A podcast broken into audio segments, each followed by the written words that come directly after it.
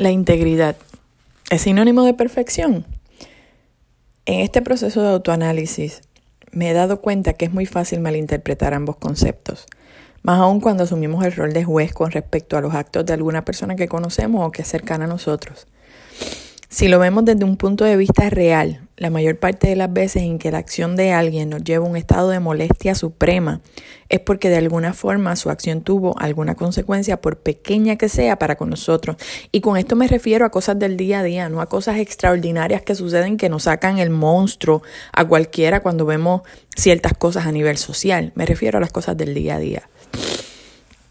Es en ese momento donde entonces la indignación nos borra por completo la capacidad de ser empáticos con respecto a las diferentes circunstancias que provocaron que el otro individuo actuara de tal o cual forma. Es de conocimiento la frase popular que dice, allá él, cada quien vive su vida de la mejor manera que le parezca, después que yo no me involucre, estamos bien. Y la verdad es que nos es indiferente si una persona actúa bien o mal, hasta nos hacemos de la vista larga. Ahora, pero en la medida que esa misma situación de alguna manera me perjudique, ahí entonces comenzamos a hablar otro idioma. Entonces comenzamos a vivir la vida teniendo con nosotros una doble vara sobre lo que es correcto o no. Miramos con una doble lupa el concepto de la integridad. Es muy difícil darnos cuenta que obramos tan mal o peor que aquel que juzgamos por el simple hecho de que utilizamos esa doble vara. Si bien podemos no estar de acuerdo con lo que hace alguien, sí necesitamos comprender que no somos nadie para emitir un juicio sobre esa persona, independientemente de que sus acciones hayan tenido alguna repercusión en nuestro entorno, en nuestra vida. La integridad no es sinónimo de perfección. La integridad no solamente tiene que, que, ver con seguir las leyes al pie de la letra, no hacerle daño físico a nadie o no obrar mal ante alguna situación personal. Es un concepto que va más profundo que eso. Muchas veces, no digo que todas, y quizás el ejemplo que pondré no es extremo, pero muchas veces podemos ver, por ejemplo, una mujer que se prostituye, que quizás lo hace porque tiene alguna necesidad, o situación que ha vivido. Tal vez es la única manera que conoce para ganarse la vida, posiblemente para pagarse sus estudios, para echar su familia adelante, mantener sus hijos. ¿Quién sabe? Nosotros no sabemos. El punto es que de inmediato la juzgamos como una persona cuya integridad es cuestionable porque la prostitución obviamente es un pecado. Eh, ¿Qué hace diferente a una prostituta cuyas circunstancias de vida la llevaron a hacer lo que hace y que nosotros no conocemos? De una madre de familia, por ejemplo, que se dedica a cuidar a sus hijos, pero que tan pronto se queda sola en la casa, llama a sus vecinas y con la lengua perjudica a todo el que se pare de frente. La integridad de alguna manera se describe como entereza moral. Así que mi pregunta sería, ¿quién tiene más sentido o interés moral? ¿La prostituta que mantiene a sus hijos o la madre que vive en el bochinche eterno con sus vecinas? Muchas dirán, pero es que el que no consigue trabajo es porque no quiere. Es más, deberían quitarle a sus hijos, quién sabe en qué condiciones los cría, etcétera, etcétera, etcétera. Emitimos un juicio sobre alguien que no conocemos, simplemente por lo que es aparente y más allá los marcamos para toda la vida. Ok, pero ¿y qué de la madre de familia que con su lengua está en muchas ocasiones destruyendo reputaciones, familias, afectan hijos de personas que viven dentro de lo que se considera entereza moral? Y simplemente porque no están de acuerdo con algo o porque a lo mejor los cogieron cometiendo algún error y entonces deciden que por ese error que cometieron se merecen estar desacreditando a diestra y siniestra o ¿Qué la diferencia de una mujer trabajadora profesional, esposa y madre, mujer del hogar, pero que en su deseo por crecer o tener aspiraciones dentro de su trabajo, más allá de trabajar por ello, decide también dañar reputaciones, llevarse por el medio a cualquiera, aunque internamente entienda de lo que que lo que hacen no es, no es lo correcto, pero es la única manera de lograrlo.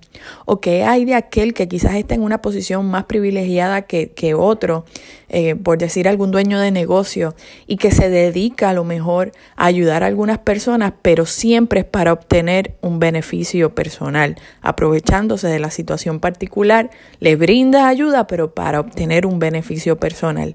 ¿Cómo justificar un caso del otro? La vida, la verdad, perdón, es que ninguno de los casos tiene justificación. No digo que uno sea peor que el otro tampoco, porque ese no es el punto que yo quiero llevar aquí. por peor o, como decir, menos peor que parezca una situación, lo que está mal está mal. Intento hacer esta comparación porque de alguna manera nosotros tenemos que entender que no somos quienes para crear juicios, ni determinar quién vive con integridad o no porque no nos corresponde.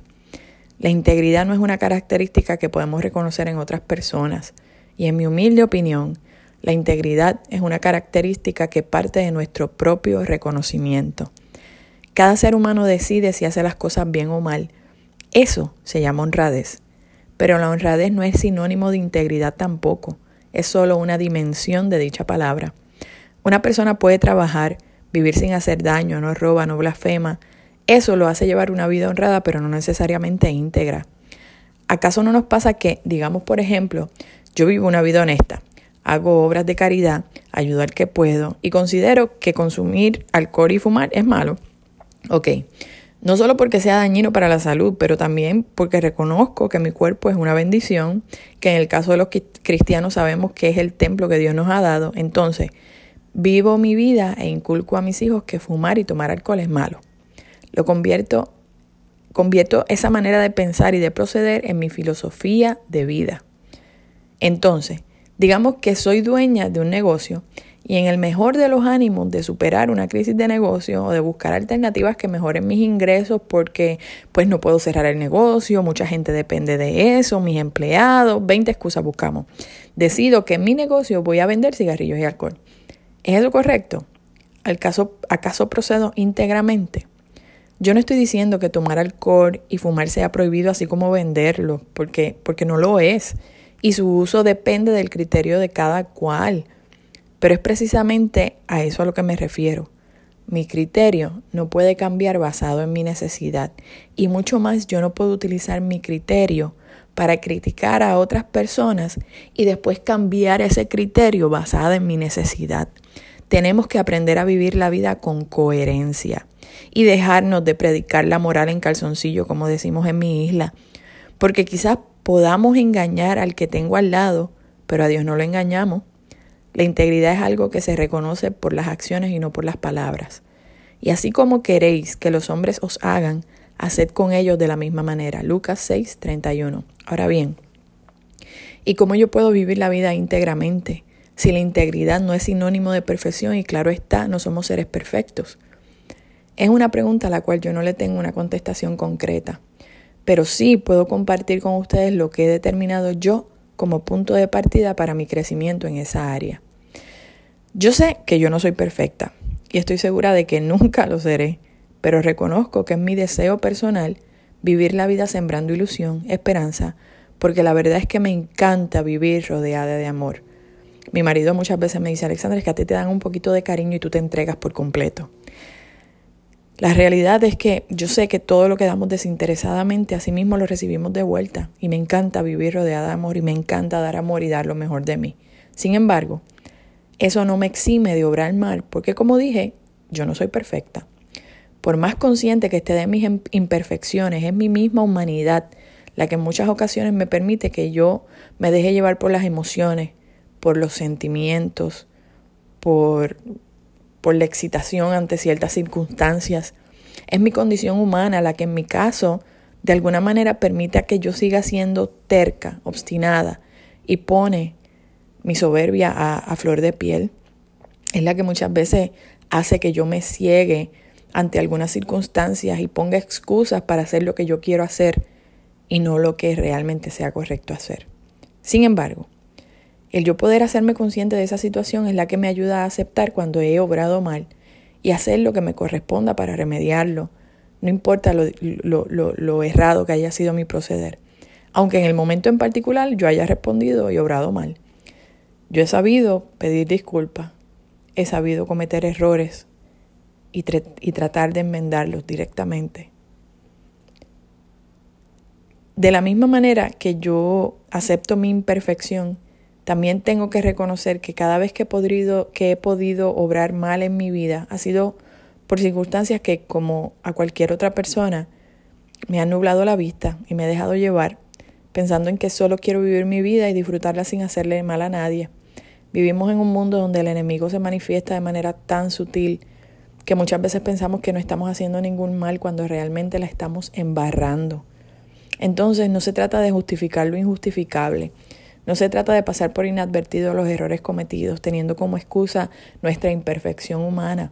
Se trata de que cuando nos toque el momento de esa autorrealización ante una situación podamos dar un paso atrás, entender que hicimos mal, qué nos llevó a hacerlo, para en una próxima ocasión estar consciente de los posibles detonantes e intentar vivir la vida de ahí en adelante de la mejor manera posible, sin volver a atentar contra nuestros principios y valores.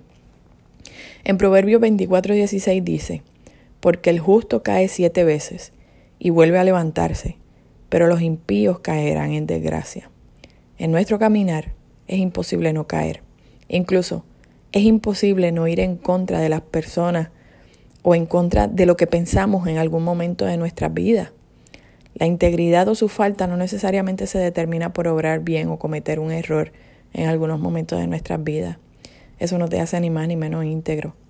La integridad parte de la capacidad que tiene el ser humano a hacer lo correcto, viviendo en coherencia con lo que piensa y predica, y en el momento en que por nuestra condición humana no seamos capaces de seguir esa doctrina, podamos reconocer nuestro error y trabajar en nosotros mismos para enmendarlo.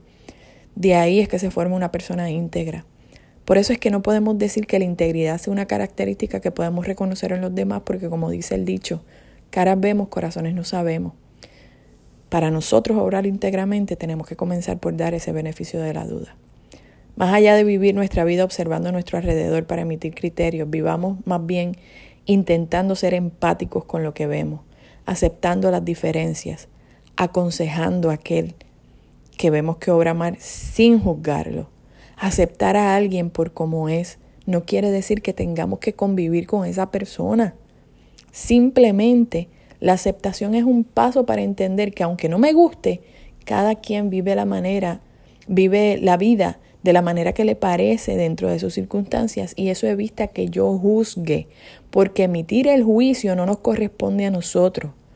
Recordemos que nadie sabe lo que pasa dentro de la olla más que la cuchara que lo menea. Decirle a alguien en su cara que está obrando mal por el hecho de de decírselo, o de yo sentir la satisfacción que eso provoca, o de yo simplemente desligarme de la situación más allá de sacarme a mí del círculo, lo que hace es incluirme. No podemos preocuparnos por la manera de proceder de otros, más bien preocupémonos por la nuestra.